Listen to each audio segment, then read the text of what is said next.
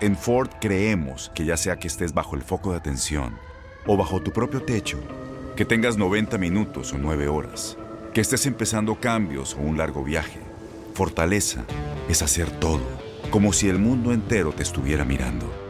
Presentamos la nueva Ford F150 2024. Fuerza así de inteligente solo puede ser F150. Construida con orgullo Ford. Fuerza Ford. When something happens to your car, you might say,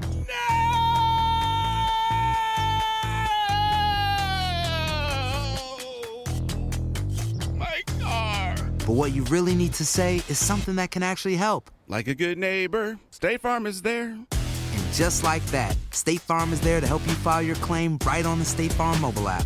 So just remember, like a good neighbor, State Farm is there. State Farm, Bloomington, Illinois. Boost Mobile tiene una gran oferta para que aproveches tu reembolso de impuestos al máximo y te mantengas conectado. Al cambiarte a Boost, recibe un 50% de descuento en tu primer mes de datos ilimitados. O, con un plan ilimitado de 40 dólares, llévate un Samsung Galaxy A15 5G por $39.99. Obtén los mejores teléfonos en las redes 5G más grandes del país. Con Boost Mobile, cambiarse es fácil. Solo visita boostmobile.com. Boost Mobile, sin miedo al éxito. Para clientes nuevos y solamente en línea, requiere AroPay. 50% de descuento en el primer mes requiere un plan de 25 dólares al mes. Aplican otras restricciones. Visita Este abril te invitamos a nuestra feria virtual Univisión Contigo rumbo a la universidad. Conéctate virtualmente con representantes de colegios y universidades en la costa este, desde Nueva York a Florida. Aprende sobre ayuda financiera, becas y otros recursos para continuar tu educación. Regístrate para asistir y para la oportunidad de ganar una tableta. Te esperamos en Univisión Contigo rumbo a la universidad del 3 al 9 de abril.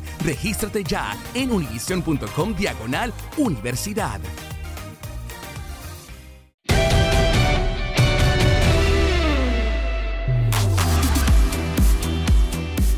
Andamos, acá andamos como cada semana. Qué gusto que estén con nosotros, que nos acompañen. Esto es La Pelota el que sabe.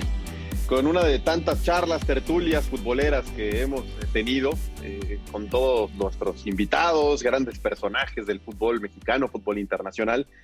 Eh, y con Aldo Farías, otra vez estoy con Aldo, me da gusto Aldo, este, compartir el primer podcast contigo de este año porque la semana anterior eh, estuve con, con Vaca, quien ya sueño, ya alucino, este Aldo, me da gusto que seas tú, ¿cómo estás? Hola Alex, encantado de arrancar el 2021 aquí en La Pelota el que sabe. Saludos a todo el público que está escuchando. Tenemos un gran invitado, un gran invitado, un conocedor, un tipo que, que, sabe y entiende perfectamente el fútbol y el fútbol mexicano de pies a cabeza. Rubén Omar Romano está con nosotros en la pelota el que sabe. ¿Cómo te va, Rubén? ¿Qué tal, Alex? Me imagino que me la van a dar a mí la pelota, ¿no? pues sí, es la idea, porque mira Aldo, mira nada más yo. Está muy buena, está muy buena la, la pelota el que sabe, muy lindo. El, el, nombre es muy bueno porque después nadie bueno. sabe de los que lo hacemos. Por eso tenemos invitados. Han pasado por acá bastantes que sí sabían o saben con la pelota, tú uno de ellos. Sabías muchísimo dentro y fuera de la cancha. Este, ¿Cómo te trata el año, Rubén? Bien, bien, gracias a Dios, muy bien, con salud, que es lo más importante, preparándome eh, día a día, viendo mucho fútbol. Ahora estaba viendo el Barça, estuve viendo un rato la Juventus. Y uno tiene que seguir preparándose, más allá de que no, uno no puede ir a los, a los estadios creo que viendo mucho fútbol uno está eh, al corriente de todo lo que está pasando. Oye, Rubén, eh, nos gusta conocer, evidentemente platicaremos de tu trayectoria como jugador, como técnico, cómo ves el fútbol actual, cómo ves el fútbol mexicano. No, nos encanta en la pelota el que sabe eh, tratar de, de llenarnos de anécdotas, de historias del invitado. De repente sé que no es fácil que vengan rápido a la mente, algunas no se pueden incluso contar, hay gente que nos ha dicho, no, a ver, tengo varias, pero hay cinco, siete, diez que no puedo contar, ¿no? Que, que revelaría cosas que no, que son códigos no escritos en el fútbol. Este, tú tienes muchísimas historias en nuestro fútbol. ¿Alguna que te acuerdes que nos cuentes algo que te haya divertido, algo que te haya pasado en un vestidor? Este, y ya después nos iremos metiendo, por supuesto, a cada uno de los detalles que yo recuerdo de tu amplia ya carrera. Ya, anécdotas hay muchas y historias también. Eh, de repente me puedo acordar de cosas que realmente me pasaron siendo como jugador y siendo como técnico y poder aprovecharlas el, el hecho de haber jugado. Es decir, cuando yo jugaba en América, que tuvo un paso muy corto, eh, en un partido con Pumas, iba el equipo ganando 2-0, estaba haciendo un gran partido, y de repente Roca me saca, y salgo y bueno, le digo de todo y me agarra la cámara. Y Roca era un tipo muy, eh, muy disciplinado en ese sentido, y me borró nunca más. Empecé a, a entrenar con la reserva y me tuve que ir de América a los Aztecas Los Ángeles. Y después me pasa algo similar, ya como técnico, eh, con el hermano de, de Higuaín, del Pepita Higuaín en América, en una Copa Libertadores. Estaba haciendo un gran partido, íbamos ganando la Católica 2 a 1, y hago un cambio táctico, y cuando sale el, el, Higuaín, le voy a dar la mano y me la quita. Y bueno, le digo de todo, y que agarre sus cosas, que se vaya del plantel, en ese momento de calentura, pero cuando termina el partido yendo para el vestidor, tengo la anécdota, de, esa experiencia de que uno cuando jugó eh, sabe que, uno, que un jugador de repente no entiende que un cambio puede ser táctico y no porque esté jugando mal o bien. Eh, y bueno, me acordé de ese momento y bueno, eh, cambié el, el, chip, hablé con él y siguió en el plantel. Entonces son cosas que, que a veces dicen uno, no, hay que tener vestidor, creo que el que jugó tiene un, plus diferente para dirigir, y sí creo que lo tiene, porque cuando pasas esas cosas, como técnico te quedan. ¿Qué prefieres, Rubén? ¿Un futbolista que calladito sale y va o esos tipos que explotan, que no quieren salir, que son temperamentales, que tienen personalidad, liderazgo? ¿Qué, qué prefiere un entrenador? No, me gustan los tipos temperamentales, pero creo que, la falta de respeto no, es aceptable como la mía no fue aceptable, pero tampoco es para, para tomar decisiones drásticas como la fue, lo fue conmigo en ese momento. Eh, y bueno, pero sí, sí me gustan los tipos que tengan ese temperamento, que no quieran salir, pero que entiendan a la vez que un equipo no se forma de 11 jugadores, si hay cambios, si hay estrategias, si hay movimientos, y que a veces no se saca un jugador solamente porque, porque no está funcionando, sino porque uno busca una forma diferente o de atacar o de defender. Correcto. Eh, Rubén, te tocó América de jugador, te tocó América como técnico. ¿Qué hace especial al América? Eh, ¿Por qué tanta presión? ¿Por qué lo hace distinto? ¿Por qué, ¿Por qué el América es el equipo que es en nuestro país? Sí, lamentablemente me, tocó el América en dos ocasiones, en una como jugador, por supuesto que es un equipo sumamente importante, un sumamente eh, ganador, que sí es tener una gran mentalidad para poder estar en ese equipo eh, después me toca como técnico, pero me toca dos meses. Entro en una Libertadores con un proyecto que me, propusieron para después armar un buen equipo. Eh, fui como un emergente, en ese momento estaba, habían sacado al ruso Brailovsky y Cañedo me dijo que en dos meses se iba a hacer una reestructuración, pero nunca supe que en esa reestructuración también estaba fuera Cañedo y por eso renuncié. Sí, es muy importante tener el respaldo, mantener a quien te trajo, ¿no? Por algo así lo hiciste, ¿o qué fue? ¿Fue una cuestión también de lealtad un poco? De lealtad, de lealtad y sabía que, que, lo que él me había propuesto eh, no era el momento para agarrar el América porque venía en un momento muy crítico, pero bueno, la Libertadores la pasamos, eh, pasamos la primera ronda, después fuimos a, a los octavos de final, perdimos con Flamengo y ahí me entero que Cañedo está afuera y por eso tomo la decisión de renunciar. Eh, oye, ahorita que hablabas de estos torneos internacionales, ayer se hizo, hoy estamos grabando, ayer se hizo mucho con el partido de River Plate, mucho comentario, muy polarizante. Em, ¿Tú qué piensas sobre la situación de México con la Copa Libertadores de América? O sea, ¿qué tan importante ves tú o qué tan no importante que México regrese a estas competencias? No, muy importante, muy importante. Me tocó jugarla, me tocó jugarla con Morelia. Con Morelia estuvimos invictos hasta cuarto de final. Eh, ese equipo fue nominado en, mayo como uno del mejor equipo del mundo por, los resultados que hemos tenido en la Copa Libertadores.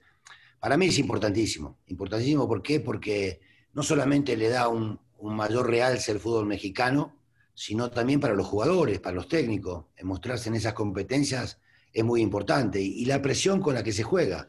Hoy podemos decir, porque no hay público, eh, por ahí la presión no es tanta, pero cuando hay público la presión es, muy fuerte. Y eso Oye, ayuda que mucho sí. a la mentalidad del jugador, a agarrar. Eh, hay muchos jugadores sudamericanos que le interesa estar en, en esa parte de la Copa Libertadores. Eh, yo creo que sí, que es im- importantísimo regresar no solo a la Copa Libertadores, a la Copa América y a la Sudamericana. ¿no? Oye, ayer Marco Rodríguez nos decía, Rubén, que eh, muchas veces Conmebol no va a querer o hace todo lo posible porque México no gane ese torneo. Que lo hizo con arbitrajes. Con, ¿Lo ves así o realmente México en algún momento con alguna final Tigre, Chivas, Cruz Azul pudo haber, eh, este, se pudo haber sobrepuesto al tema arbitral y realmente ganar una Copa Libertadores? ¿Crees realmente que sea un señalamiento de Conmebol y casi una orden? No, no creo que sea una orden, pero sí, por supuesto que es mucho más fácil o mejor para ellos que sea un equipo sudamericano que la gane y no un equipo invitado. Pero de todas maneras creo que lo más importante para México, más allá de ganarla o no, es participar y llegar, porque creo que ha sido competitivo, que ha podido eh, pelear uno a uno con equipos muy importantes, la final de la de Chivas, la de River, eh, la sudamericana que ganó Pachuca, la de River Tigres, que para mí eh, había sido, tenía que haber sacado una mayor ventaja de local Tigres y seguramente hubiese se, llevado la, la, Copa Libertadores. Pero bueno, eh, lo importante es competir en esos, en esos torneos que le dan un realce al fútbol mexicano importante. Oye, ahora que comentabas lo de Morelia, eh, Álvaro Dávila recién presentado con Cruz Azul, dentro del comunicado y seguramente como se vendió Álvaro, fue que alguna vez fue presidente del Morelia, eh, del mejor equipo del mundo. Eh, le deberías de echar una llamada y pedirle pues, este, alguna comisión, porque se cuelga de eso un equipo que jugaba bien, lo que dirigías tú. No, no, pero hicimos un trabajo muy bueno eh, en, en, conjunto. Creo que cuando un, un, equipo anda bien no es solamente por el técnico, no solamente por los jugadores. Se reúnen un montón de condiciones en cuanto a, a trabajar en equipo con la directiva, con el director deportivo. Creo que cuando juntás todas esas cosas, seguramente eh, el, cada equipo puede funcionar mucho mejor. Oye, Rubén, cada que un equipo se queda sin técnico suena tu nombre. A mí me, me, me impacta señal de que sigues siendo o estando vigente y tienes mercado en el fútbol mexicano. Pero hace, hace rato que no sí, vemos Pero a mí me impacta que, suena pero no aparece.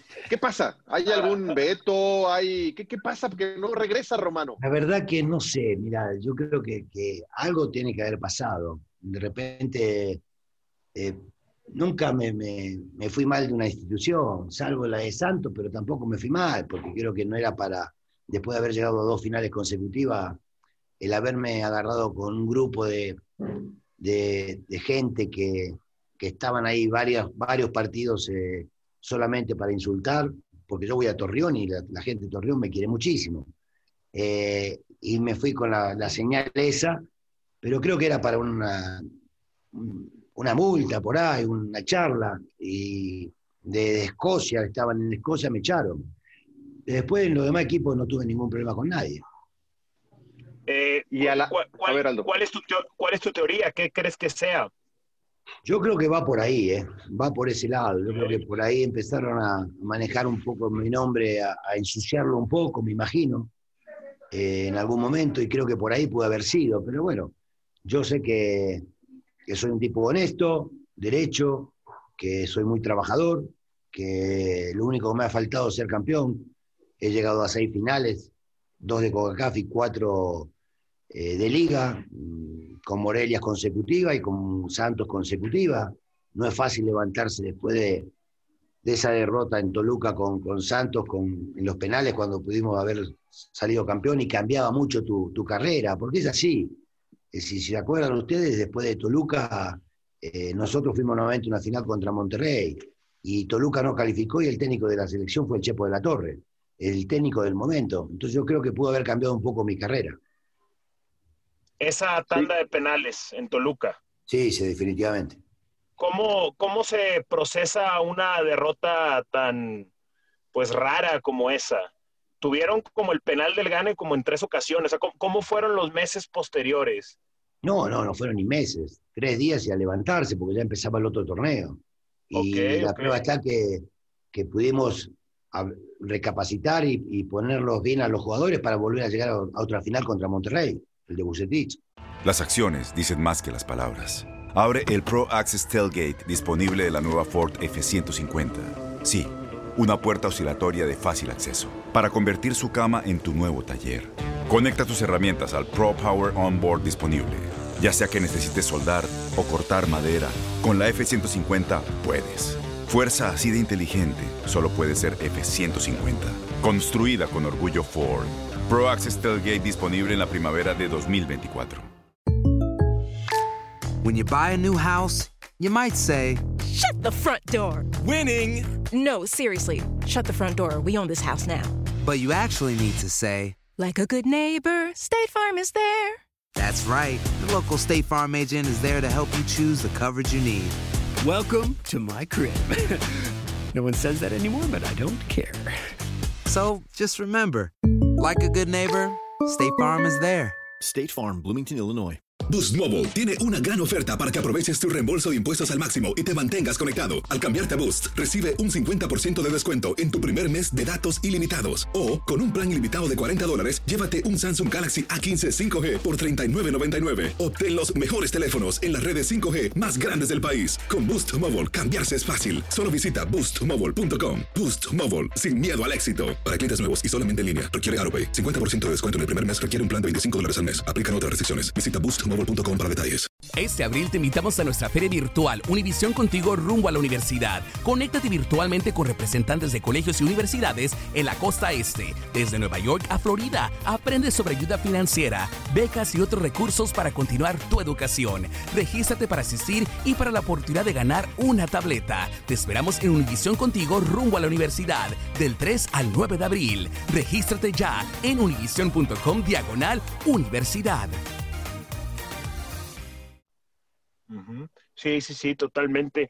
Eh, una buena, buena capacidad para reponerse. Yo la verdad es que lejos de cualquier otra idea eh, positiva o negativa, yo creo que la idea eh, más general que existe sobre tu trabajo es que tus equipos, tus equipos daban un buen espectáculo, Rubén. Yo Mira, creo yo que esa es creo la que idea que general. ¿Tú, tú lo dirías, tú lo ves así o cómo lo ves? Sí, con una idea muy clara. Es decir, que se sabe que, que es un equipo de, mío, o, que yo lo estoy trabajando. Rápidamente uno lo nota. Eh, ¿Por qué? Porque creo que siempre buscamos el arco rival, porque siempre nos gusta el buen manejo de pelota, porque siempre hay modificaciones dentro de un partido donde podés variar el parado por, porque el rival te está superando o podés superarlo vos. Yo creo que esa es la marca mía. ¿Te consideras la golpista? Sin lugar a dudas, creo que para mí fue el mejor técnico que tuve dentro del campo de juego, en, lo estrictamente eh, táctico. Eh, después, bueno, uno maneja las cosas diferentes. Yo creo que Ricardo, en mi punto de vista, si hubiese tenido un mejor manejo de prensa, un mejor manejo de vestidor, creo que seguramente un manejo de directivo, que también tenía problemas con eso, hubiese dirigido en Europa tranquilamente.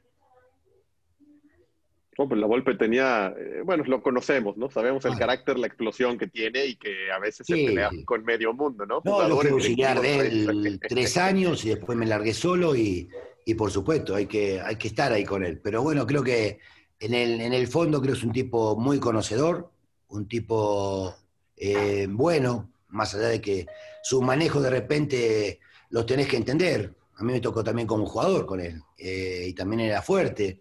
Pero bueno, eh, volvemos a lo mismo, es decir, pueden hablar del Tuca Ferretti, que es un tipo parecido en cuanto a, su manejo, pero creo que es un tipo eh, que sabe de fútbol, que maneja las cosas de una manera y que, bueno, los jugadores van, cuando lo van conociendo, lo van entendiendo mucho más. Oye, Rubén, en el fútbol moderno, ¿qué es lo más difícil para gestionar un vestuario? La parte táctica, la parte disciplina, la parte de las redes sociales, distracciones. ¿Qué, qué parte es lo más difícil de gestionar hoy en día en el fútbol actual?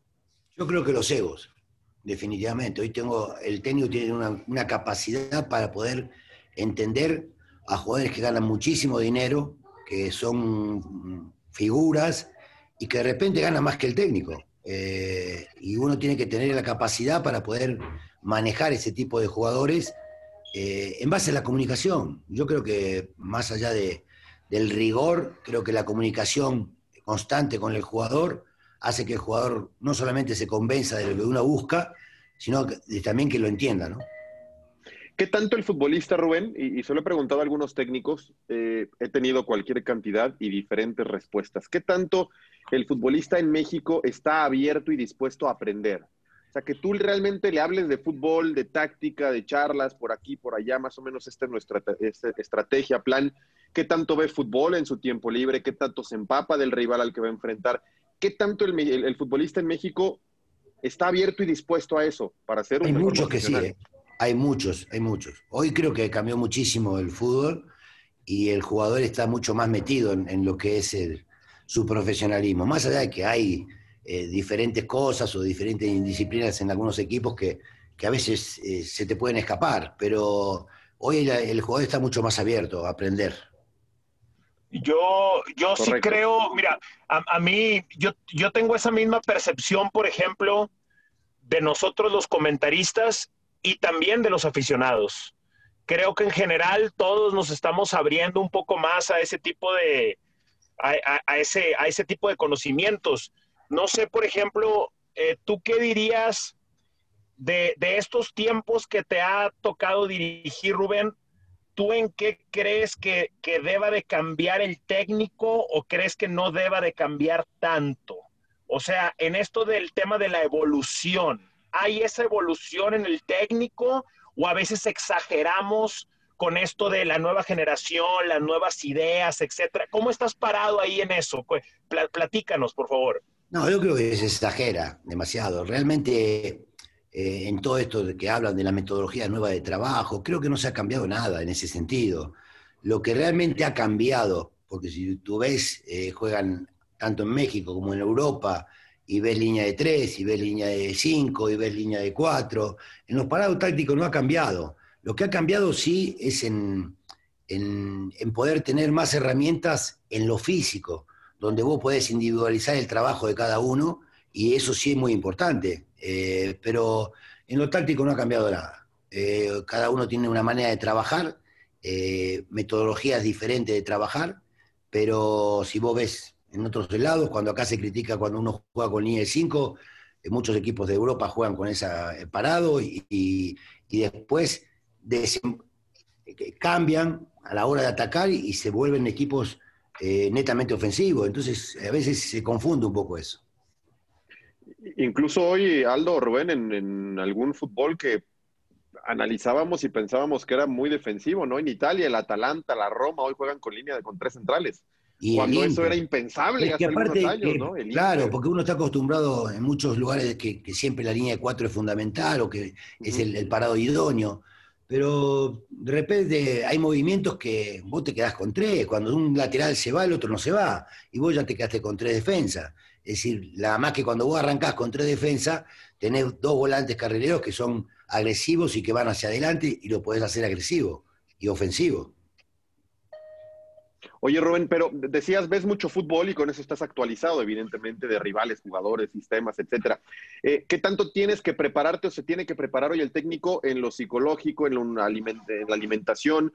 Le preguntaba a la Volpe y me decía, por mí, y en mis tiempos comíamos lo que fuera y después rendíamos. Hoy no sé si sea tan así y si pueda tener el jugador esa libertad de comer casi lo que quiere este, y después rendir al 100%. ¿Qué tanto No, bueno. el, el técnico también se tiene que empapar de esos otros temas? Sí, no, por supuesto, y también empaparse de lo físico, más allá de que después hay, hay especialistas en todas esas cosas. Es decir, uno lleva un profe con capacidad para que, que entienda qué es lo que yo quiero de mi equipo y que los trabajos que haga vayan de acuerdo a lo que voy a hacer dentro de un campo de juego en un partido. Eh, y después le da libertad al profe para que trabaje lo que, que vos le dijiste, pero sin meterte, porque para eso están los especialistas. Igual en, la parte de nutrición. Si uno puede comer, eh, tiene que eh, hacerle entender al jugador, no solamente en la nutrición, sino en las salidas, que hay días para salir y hay días que no se pueden salir. Tres días antes de un partido, dos días antes de un partido, vos ya tenés que estar ya metido en lo que va a venir. No podés tener la libertad de que antes de la concentración, un día antes, eh, puedas irte de fiesta. Eso no se entiende. Eh, pero eso está hablado. Antes, cuando empiezas una temporada, poner los objetivos, eh, la forma de trabajar, y eso se habla dentro de un, de vestidor. en, el manejo de grupo de estos jugadores, Eh, ¿qué, tanto, em, ¿Qué tanto pesa ahora el tema de las redes sociales del 2010 para acá? ¿Qué tanto le está afectando al jugador en estos tiempos? Sí, mucha, mucha. Yo creo que, de repente, a ver, hay, un caso muy especial. Creo que para mí el, máximo goleador del fútbol mexicano, el Chicharito, creo que en base a eso se, desconcentró un poco y entró en, discusiones en unas redes sociales, cuando eso antes no pasaba. Y se desconcentró y se salió del, del, lugar donde él estaba, del trabajo del profesional que es, que no tengo ninguna duda. Y hoy está un poco rezagado en todo. Eh, pero sí, las redes sociales son una herramienta que si no la sabes usar, eh, sí es un problema. Correcto, sí, eh, y creo que nos pasa a todos, las redes sociales y el vicio, ¿no? Del teléfono, de estar todo el día ahí, incluso hasta para la familia, ¿no? Y el tiempo de, calidad. Oye, Rubén, este, Tata Martino, ¿qué te ha parecido en selección mexicana? Una silla caliente, una silla compleja, una silla que desgasta físicamente. ¿Cómo lo has visto en esta, para nosotros, congruencia, mesura, hasta ahora? en un buen proceso de selección mexicana. Tú lo dijiste, para mí es el técnico ideal, es congruente con lo que habla y con lo que trabaja. Eh, y eso al jugador le viene muy bien. Es un tipo, lo he visto trabajar, he ido a verlo cuando estuvo en la selección argentina, eh, estuve hace poco antes de la pandemia en México con la selección mexicana, eh, charlamos y, creo que sí, es un tipo muy congruente con lo que habla y con lo que trabaja y, creo que, que, seguramente va a empezar a modificar algunas cositas porque bueno, ya uno después de verlo un par de años ya lo empiezan a estudiar a México y se va a tener que tener algunas variantes más.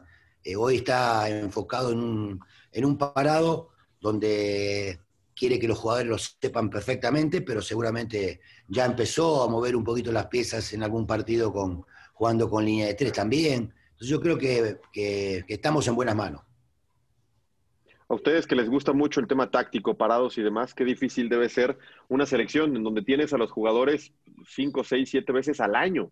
Sí, y tienes pocos entrenamientos realmente. Ese es el gran problema, el, problema de trabajo, de entrenamiento. Por eso digo que, que los días que están tiene que aprovecharlos muy bien. Y a veces no solamente en campo, sino con videos o, viajando, imagino yo, a, diferentes ciudades y reunirse con los jugadores y, seguir trabajando hablado, pero trabajarlo igual. Yo creo que la, trabajar una selección es, complicado porque no tenés tanto tiempo. Oye, Rubén, eh, dime algo. ¿Crees que en México somos injustos? Y a lo que voy es, un técnico que es campeón, como, como que come en una mesa aparte, incluso es hasta para selección mexicana, es candidato natural. Y un técnico que no es campeón, parece que lo analizamos y lo estudiamos de otra forma sin ver sus equipos, los planteles, los procesos, a qué jugaba, cómo jugaba, etcétera, etcétera. Sientes que somos injustos y, nos vamos mucho por el resultado. ¿Eres o no eres campeón? Entonces vas para acá o vas para acá. ¿Lo ves así? Siento que mucha gente, no todos, porque no se puede generalizar, pero mucha gente piensa de esa manera. Estamos en un mundo muy exitista que lo único que vale es ser campeón. Eh, y lamentablemente sale uno campeón y no se ve qué hiciste durante tu carrera, fueron muchas finales, y de repente sí hay ese, ese tipo de injusticias. Pero bueno, uno tiene que estar preparado para esto y, por supuesto visualizarse y, buscar ese título que tanto a uno le gustaría tener, pero sí, sí, pasa, pasa. Has, dirigido, Rubén, cualquier cantidad de futbolistas. Este, si te dijera, dame dos, tres nombres de los más profesionales, de los más talentosos, de los que más te gustó dirigir, ¿los tienes más o menos claros? Sí, Sí, si me hablas de talento, para mí el jugador con más talento que dirigí, sin lugar a dudas, fue la Chita Ludeña. Eh, sí, un jugador con una capacidad eh, mental rapidísima, con un toque de balón espectacular. Eh, y que bueno, que de repente vos a esos tipos de jugadores tenés que armar un equipo donde a él no le, no tengas que hacer retroceder demasiado, y esos son los trabajos estratégico y táctico que uno trabaja, ¿no? Es decir, que él me pueda funcionar mucho mejor para adelante y no hacerlo recorrer tanto para atrás. Jugadores con ese talento. Eh, después, jugadores profesionales, muchos, la verdad que muchos. Eh, he tenido la fortuna de, dirigir jugadores con figuras del fútbol mexicano, el caso de Chucho Benítez, de Darwin Quintero, el caso de Peralta, el caso de, de a ver, de Franco, de Almirón en Morelia, del Chelito Delgado, Fonseca en Cruz Azul. He tenido un montón de jugadores, eh, figuras y que la realidad es eh, que se han comportado muy bien conmigo. ¿Qué, piensas del tema de los extranjeros en México? ¿Te, gusta que esté abierto, que esté regulado? ¿Co- co- ¿Qué piensas? No, a mí me gustaría que esté más regulado. Si son demasiados jugadores extranjeros. Eh, uno por ahí lo dice porque en mi época éramos cinco, pero cuatro jugaban en el campo y era cambio de extranjero por extranjero. Eh, yo creo que el extranjero que viene a aportar siempre es importante, pero de todas maneras creo que hay demasiados, demasiados para, para quitar lugares, eh, demasiados porque de repente no son eh, jugadores que puedan aportar mucho y quieras o no, para un técnico es complicado porque al jugador que traes lo tenés que poner y de repente al no andar tan bien eh, le quitas un espacio al mexicano. ¿no? O sea, hay como al, al jugador que trae el equipo, que, que, va por él, que hace la inversión al extranjero, pues hay como una, ¿cómo puedo decir? Hay como una responsabilidad de ponerlo, ¿no? De mostrarlo. Demostrarlo más que nada. A mí me pasó, ¿eh? te lo digo, me pasó y me pasó con un jugador que hoy está justo en el fútbol mexicano, volvió, y que era un jugador eh, muy bueno, pero de repente, bueno, en mi punto de vista tenía que jugar otro porque era, podía ser un recambio importante, y, y eso porque salió muy caro, el jugador vino muy caro al fútbol mexicano, y de repente eh, sale uno de, de, la, de la dirección técnica porque la presión de arriba, de los dueños, es por qué no juega cuando realmente pagamos tanto. Eh, pero bueno, a esto se Pero eso hay que preguntárselo a él, ¿no? Y te lo digo claro, eh, te puedo decir hasta el nombre. Jefferson Montero. Jefferson Hoy Montero. está en Querétaro. Un jugador bárbaro, ¿eh? un chico buena onda también, pero claro, le costó un poco al principio, pero fue un jugador importante en mi primer torneo. Y en el segundo torneo, cuando no lo puse empezar a poner tan seguido, el problema vino por ahí. Claro, claro, pero hay, hay momentos, y hay, hay momentos, ¿no? Hay, hay momentos y puede estar, puede estar abajo, claro, totalmente. Oye, eh, Rubén, en, en, en, en, la lista esta que mencionabas de los jugadores, pues siempre hablamos de los talentosos en la parte eh, ofensiva de la, de, de, del balón. ¿Quiénes son los mejores defensores? Que tuve. Aquí, Sí, sí, sí, o, o, si tienes a uno, así como, así como nos diste con tanta seguridad de la Chita Ludueña, ¿tienes a alguien eh, de la defensa? Sí, bueno, conmigo, en, en, por ejemplo, en, en, Morelia creo que Darío Franco fue fundamental. Eh, un tipo con personalidad, un tipo que ganaba en las dos áreas, un tipo con liderazgo. Eh, en, en, Cruz Azul tuve, a, puse a jugadores jóvenes que, que, en realidad después fueron importantes, a, a, apoyados por Caniza, por ejemplo, que también un paraguayo que conmigo bueno. anduvo muy bien, eh, pero Aaron Galindo en ese momento Cruz Azul fue importante, el caso de, de, Osorio, que para mí era uno de los mejores, eh, también fue importante, eh, en, te vas para el lado de, de Santo, el otro equipo que, que juega dos finales, y, y Baloy, que había tenido una gran temporada en, en Monterrey, eh, ese año anduvo muy bien también. Entonces yo creo que sí hay, y hay jugadores con, con diferentes características, ¿no? ¿Crees que están más obligados los defensas hoy a saber manejar la pelota? En mis equipos sí, me gustan. Me gusta porque me gusta que, que, que la pelota salga bien jugada. Eso no quiere decir que, que, automáticamente tiene que ser a fuerza, como es Barcelona, que de repente te juegan el balón dentro del área chica. No, no, no. Cuando un equipo te aprieta, no, sí. eh, tenés que saber que dividir la pelota para ir en busca del rebote y de, de ser presionado, poder, poder, volver a presionar. No es una obligación, eh, sí intentar una, dos, tres, pero si las cosas no salen, hay que cambiar el, la idea. ¿Y qué tanto te gusta involucrar al portero en eso? También, también me gusta mucho. Más allá de que de repente no tuve buenos arqueros con, con el manejo de la pelota, eh, pero sí tuve un arquero con un liderazgo como Osvaldo Sánchez, que fue fundamental en ese año, eh, pero no era tan dúctil con la pelota en los pies. Pero igual, de todas maneras, lo vas involucrando y, va, y van aprendiendo y van mejorando. Eh, sí me gustaría que, eh, que arqueros que, que tengan esa capacidad bajo los arcos, pero también que sepan con la pelota, ¿no? Osvaldo no era dúctil ni con las manos, Rubén. Este, no, no, no es cierto, era un arquerazo, Osvaldo un era un arquerazo, un arquero, aparte, aparte era un líder de los positivos, esos líderes que, que sirven. A veces hay líderes que, que son complicados, eh, y este no, este era un, un espectáculo. En Ford creemos que ya sea que estés bajo el foco de atención o bajo tu propio techo, que tengas 90 minutos o 9 horas, que estés empezando cambios o un largo viaje, fortaleza es hacer todo, como si el mundo entero te estuviera mirando. Presentamos la nueva Ford F150 2024. Fuerza así de inteligente solo puede ser F150. Construida con orgullo Ford. Fuerza Ford. When something happens to your car, you might say,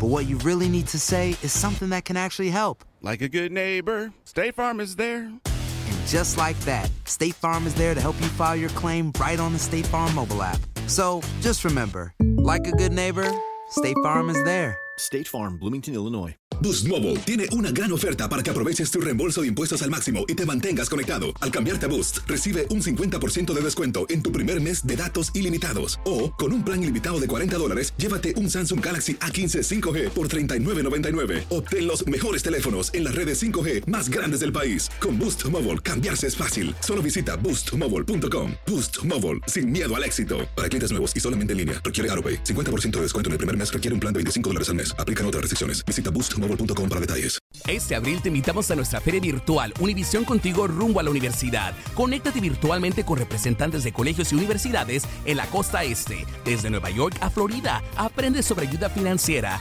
becas y otros recursos para continuar tu educación. Regístrate para asistir y para la oportunidad de ganar una tableta. Te esperamos en Univisión Contigo rumbo a la universidad del 3 al 9 de abril. Regístrate ya en univision.com diagonal universidad. ¿Te tocó algún líder negativo, algún líder complejo, algo complicado en No, no, No. no me tocó, pero a veces eh, si hay ese tipo de liderazgo que de repente en vez de unir te dividen, en vez de, de- de charlar y hablar con el jugador, los gritos solamente son gritos negativos y que después siguen igual. Entonces yo creo que hay que buscar que el liderazgo sea positivo y creo que Osvaldo lo, lo manejaba perfectamente. Oye, Rubén, yo me pongo en sus zapatos y de verdad creo que en algún momento explotaré y diría no más. Este, ¿a, qué voy? Eh, te contratan y creen los directivos que en un mes, mes y medio le puedes cambiar la cara a un equipo que jugaba a basura. Este, como si en otras cosas y en otras industrias, cuando tú contratas a un director de recursos humanos, de mercadotecnia, un director comercial, como si le pidieras en un mes resultados, que eso es imposible. Incluso en cualquier empresa es de un año hacia arriba, mínimo. Eh, entonces, e- esa, esa falta de paciencia y creencia en los proyectos, te cesan. Los intereses que decías, qué quiere el directivo, qué quiere el director deportivo, los promotores que se acercan y luego te quieren vender cada cosa, que bueno, este, todas esas cosas no te han hecho en algún momento decir, basta, hasta acá llegué, estoy harto este, de todo lo que se maneja y todo lo que hay alrededor del fútbol. No, no porque en algún momento me equivoqué yo. Por ejemplo, mi último eh, proceso como técnico, que fue el Atlas hace dos años y algo, dos años y medio, eh, el hecho de haber estar dentro del campo de juego, que mi pasión, me hizo, me hizo aceptar condiciones que no tenía que haber aceptado. Es decir, no llevar mi cuerpo técnico, eh, firmar por el resto del campeonato y, después eh, hacer una evaluación. Y creo que esas son armas que le das al, al dirigente para que en algún momento puedan tomar la decisión y no les cueste. Entonces yo creo que eh, ese error no lo voy a cometer, por eso me he tardado también. Eh, he tenido algunas ofertas que no he aceptado. De repente piensan que uno quiere irse del país y al contrario, uno quiere salir, pero no es tan fácil entrar en otros lugares, ni en Sudamérica, por ejemplo. Eh, porque sí, estoy con la intención de, de salir, de experimentar, eh, no estar en, en el, como dicen acá, que estás en el confort de, no, mentira, eh, acá entra mucho más fácil de lo que uno puede salir. Ahí vienen técnicos con menos cartel, con menos recorrido eh, y entran con mucha facilidad. En cambio, entrar a Argentina, entrar a Chile, entrar a, esos lugares es muy complicado. Eh, Están muy acaparados y no tenés el, el currículum porque no, no dirigiste nunca afuera, solamente en México, y es complicado entrar. Complejo, es cierto que acá muchas veces abrimos las puertas, muy fácil, y no solamente a entrenadores, a jugadores que tienen poco cartel, poca jerarquía, poca trayectoria, y venga, eh, con sueldos altos, elevados y a jugar, y, tienen que ser además muchas veces titulares por la presión de que ya le costó a la directiva. Oye, Rubén, eh, te quería preguntar eh, sobre aquel pasaje oscuro, negro, me imagino muy triste en tu vida, lo que pasó cuando dirigías a Cruz Azul. Este, ¿qué, qué enseñanzas con el tiempo? ¿Qué te dejó? ¿Qué recuerdas? Eh, ¿qué, mensaje podrías mandar desde tu experiencia eh, de algo que no, se le, no se le desea, pero ni, ni al más, ni, ni al mayor enemigo?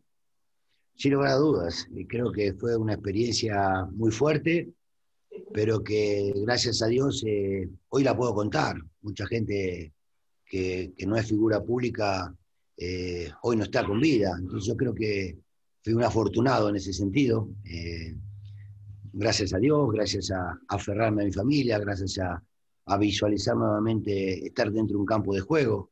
Y la prueba está que a los tres días eh, yo pisé el campo de juego, no, no, y, de repente la gente por ahí eh, en Cruz Azul pensó que, por eso yo no renuevo, porque hicimos una temporada muy buena, eh, llegamos semifinal, el equipo jugaba muy bien, llenaba el estadio, pero ellos pensaron que yo tenía que descansar.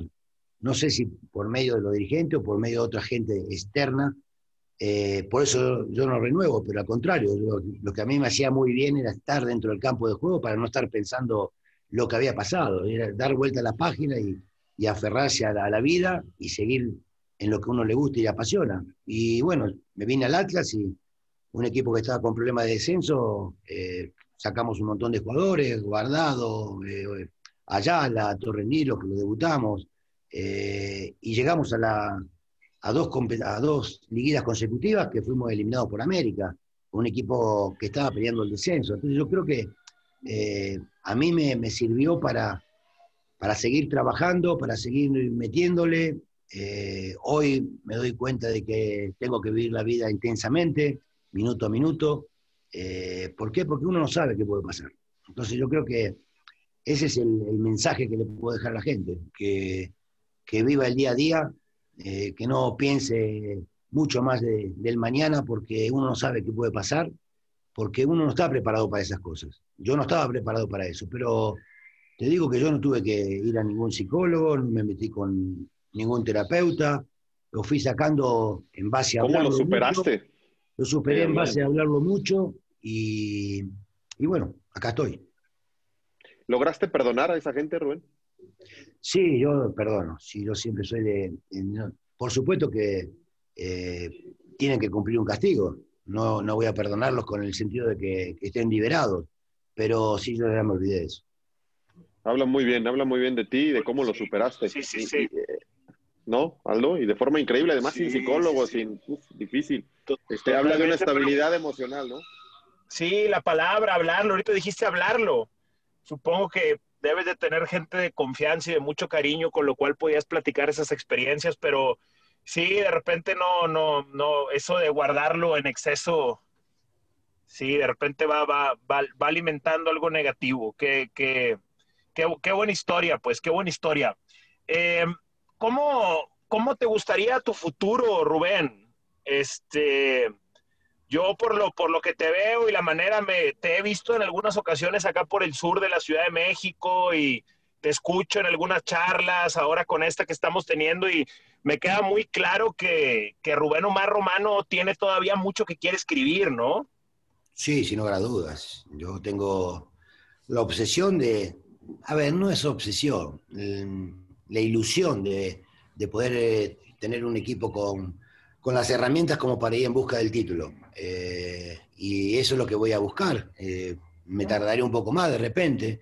No quiero agarrar eh, algún proyecto que no me dé esa facultad, salvo que me vaya fuera de, México, donde sí realmente ahí no vas a tener tanta oportunidad de elegir vos al equipo. De repente puede salir alguna, alguna, algún proyecto que, que te pueda dar el inicio de mostrarte en Sudamérica.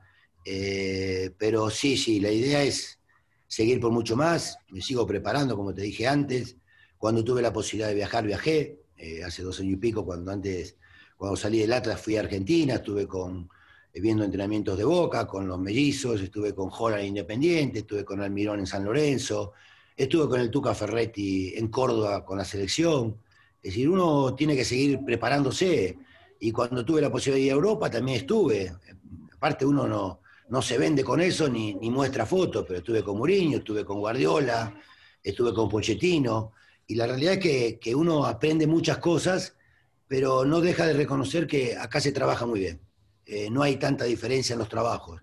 Eh, puede pasar en, porque los campos de juego son mejores, porque la calidad de jugadores sean mejores en Europa, pero lo que se trabaja en México es muy bueno. Y te puedo dar nombres, ¿por qué? Porque de repente aquí Almirón dirigió varios torneos y no funcionó. Eh, Coca dirigió varios torneos y no funcionó. Eh, Coudet dirigió en Tijuana y no funcionó. Y fueron a Argentina y con sus trabajos de acá salieron campeones. Entonces quiere decir que en México se trabaja bien. O sea, has, has dejado pasar algunos proyectos, Rubén, que no... Sí, sí, algunas cosas que no eran interesantes las dejé pasar, esperando oportunidades fuertes que de repente estuvieron cerca, eh, pero bueno, no se dio, pero en algún momento volveremos. Oye, muchas veces las fotos con, con gente en Europa sí venden, Rubén. Ahora que con tus redes sociales, tú súbelas. Este, hay algunos directivos que, que, que compran, que compran esas, ¿eh? Bueno, yo, yo siento que, que, sí son importantes el hecho de haber ido y poder estar conviviendo con esa gente, convivir con Guardiola, convivir con, con, Guardiola, porque cuando yo dirigía Cruz Azul era jugador del Dorados, eh, con Mourinho, que en primera instancia llegué al Real Madrid, por, bueno, por medio de Valdano, eh, pude entrar a entrenamientos y, y, después ver la humildad, la humildad de, de que uno parecía que Mourinho iba a ser un tipo déspota, no, al contrario, subió al palco donde estábamos, vino a charlar con nosotros. Creo que la verdad eso me sorprendió mucho. Y mucho me sorprendió Pochettino, es decir, por la forma de trabajar en un equipo tan chico como español y que después fue creciendo tanto que hoy es un técnico muy reconocido. Mira nada más Pochettino dónde está hoy. Finalmente, Rubén, el equipo que más te haya llamado la atención en el mundo, en la historia, este, el que mejor haya jugado para tu estilo, para tu forma de ver y querer el fútbol, ¿cuál ha sido? Ah, el Barcelona de Guardiola, sin lugar a dudas. Después me gusta mucho el, el Liverpool, porque aparte de, de, ser un equipo que juega muy bien al fútbol, también tiene la otra faceta vertical que, que, también es importante en el fútbol, no solamente tocar y tocar y tocar. Creo que, que el, el, Liverpool lo hace perfecto. Hay momentos en que maneja muy bien la pelota y hay momentos que es punzante y vertical con los jugadores que tiene. Oye, el Atlante se quedó ahí en la final. Este, tú tienes mucho cariño por Atlante. Significa sí, mucho para ti el Atlante. cariño. Eh, tengo buena relación con el nuevo dueño. Eh, es atlantista a morir. Eh, y la verdad, bueno, buena relación con, con, Mario, que jugué con él en Atlante, su técnico, con su director deportivo, que fue jugador mío, Santillana. Entonces me, me hubiese gustado, por supuesto, que haya campeón y se le escapó, se le escapó. Pero bueno, de todas maneras no podía ascender, entonces hoy lo más importante es que vaya formándose ese grupo y cuando aparezca esa forma de, de, poder ascender, que creo que para mí es algo equivocado que hizo el fútbol mexicano, el desaparecer el, el ascenso y el descenso, creo que no es, no es bueno para el fútbol. Eh, creo que ahí, bueno, Atlante, esperemos verlo nuevamente en primera división te tocó dirigir equipos que peleaban por no descender y entiendes perfectamente la presión, lo que significa, lo que sí. te juegas, todo lo que hay alrededor. Bueno, debuté, debuté como, como técnico con un equipo que Monterrey me llevaba 14 puntos y Puebla me llevaba 22. Eh, tenía 98% que estábamos descendidos. Y creo que, a partir de ahí fue el, despliegue de mi, de mi, carrera como técnico, ¿no? el, haberlo salvado jugando bien al fútbol a veces eh, uno piensa que porque estás peleando el censo tenés que mantener el cero atrás y a veces es al revés, tenés que ir en busca de los tres puntos, más cuando te llevan 14 puntos y 20, ¿no? La última, Rubén, antes de irnos. Deberás tener alguna anécdota con la Volpe, me imagino. Este, ¿Tienes alguna así fresca? Fresca, cuando, cuando lo paré que lo agarró del cuello a Hugo Sánchez en Austria. Ah, caray, a ver cómo fue esa. ella estuvo fuerte, pero bueno, son anécdotas. Eh, ¿Cómo fue? ¿Cómo fue? Cuéntanos, no, no me la sé.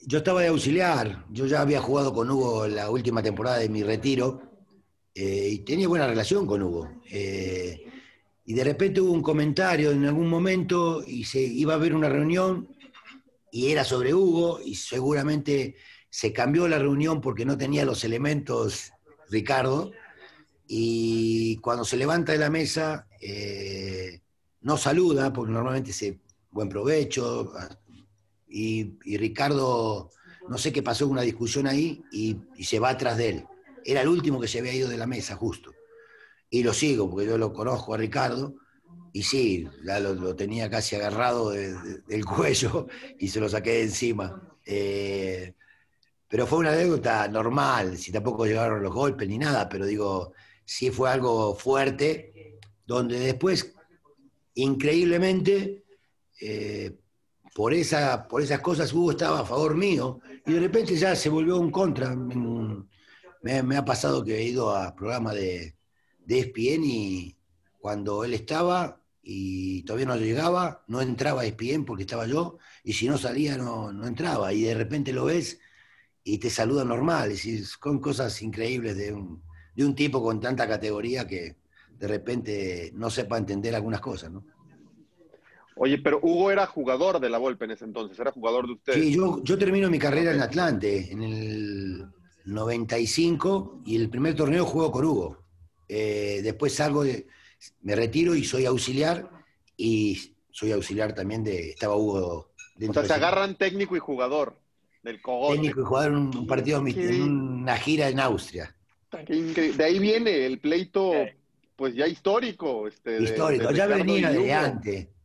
Después tuve una anécdota muy buena también, eh, porque había, ¿te acordás que había partidos de, de extranjeros contra mexicanos en el Azteca y se quedó a dirigirlo la Volpe y yo viajé con el equipo Atlante como auxiliar eh, a dirigir un partido de Atlante en, en Los Ángeles contra el Fax de El Salvador. Y yo no sabía, eh, y sí, bueno, no sabía, sí sabía, eh, pero no lo había hecho conmigo. El- había una, una cláusula donde Hugo tenía que no podía, ver, no podía salir de cambio por Campos, que Campos no podía ser delantero y que saliera él. Había una cláusula que habían arreglado con, con la Volpe y con la directiva. Caray, ¿Y por qué? Y ¿Quién- me toca a mí dirigir ese pidió partido. Eh, me toca dirigir a mí ese partido en Los Ángeles de auxiliar. Eh, íbamos perdiendo 2 a 0 y lo saco. Lo saco a Hugo y entra Campos. Bueno, imagínate la cara, ¿no? Lo bueno que no me equivoqué, porque Campos hizo, dimos vuelta al partido y Campos hizo dos golazos impresionantes y lo ganamos 3 a 2. Y Campos lo recuerda perfectamente. Y siempre lo, lo hablamos ese- de ese partido. Pero sí, salió salir. enojadísimo. Bueno, pero él no arregló conmigo, arregló con la Volpe y con los Claro, claro. no. ¿Tú, tú qué?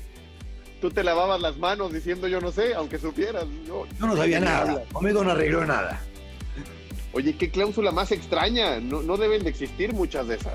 Sí, había bronca, no quería, no quería que, que entrara Campos por el lugar de que podía entrar otro 9, pero no Campos. Había un, yo creo que había ¿De Hugo? personal. De Hugo no te lo creo. Problemas de Hugo. Pues muy bien, Claro, Rubén. Qué buenas, qué buenas No, qué anécdotas. Qué buenas anécdotas. Qué buena charla, Rubén. ¿eh? Te agradecemos mucho el tiempo. Eh, te deseamos lo mejor. Buen año para ti, para tu familia y pronto esperamos verte en, en un equipo, eh, dirigiendo en primera otra vez en México, que Por supuesto que hace sí, falta. pronto estaremos por ahí, te agradezco mucho la charla, a los dos, Aldo y a ti. eh, y bueno, deseándole lo mejor también. Estamos en un momento muy complicado de- en, en el país, en el mundo, con esta pandemia que, que realmente la gente por ahí no entiende, pero sí es, está, está, está fuerte. Y bueno, deseándoles un 21, un 2021 muy bueno, con, con mucho éxito en sus programas, los veo y sé que son gente capaz, que analiza muy bien lo que está pasando dentro del fútbol y lo mejor. Eh, eh, éxito, Rubén, y muchas gracias por charlar con nosotros. No, al contrario, saludos. Vámonos, vámonos de la pelota al que sabe. Y sí, Rubén sabe. Y sabía muchísimo con la pelota en los pies. Nos escuchamos la próxima semana. Gracias, que estén muy bien. Chao.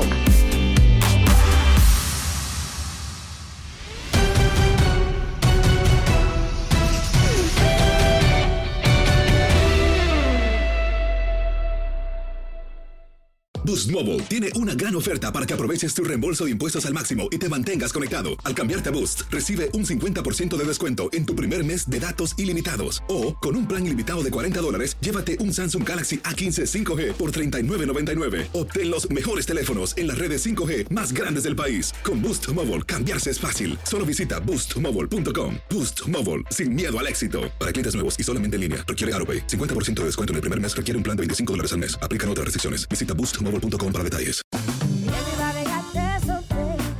La voz, porque la venta para amigos y familiares de JCPenney está de vuelta. Y esta semana tenemos un cupón de 30% extra para que prepares a tu familia y hogar esta Pascua. Estos son ahorros adicionales por encima de nuestros precios bajos. Además, comparte el cupón con quien tú quieras, porque siempre es mejor cuando ahorramos juntos. JCPenney, tallas y estilos para todos. Oferta válida del 11 al 17 de marzo. Aplican exclusiones. Detalles en la tienda jcp.com.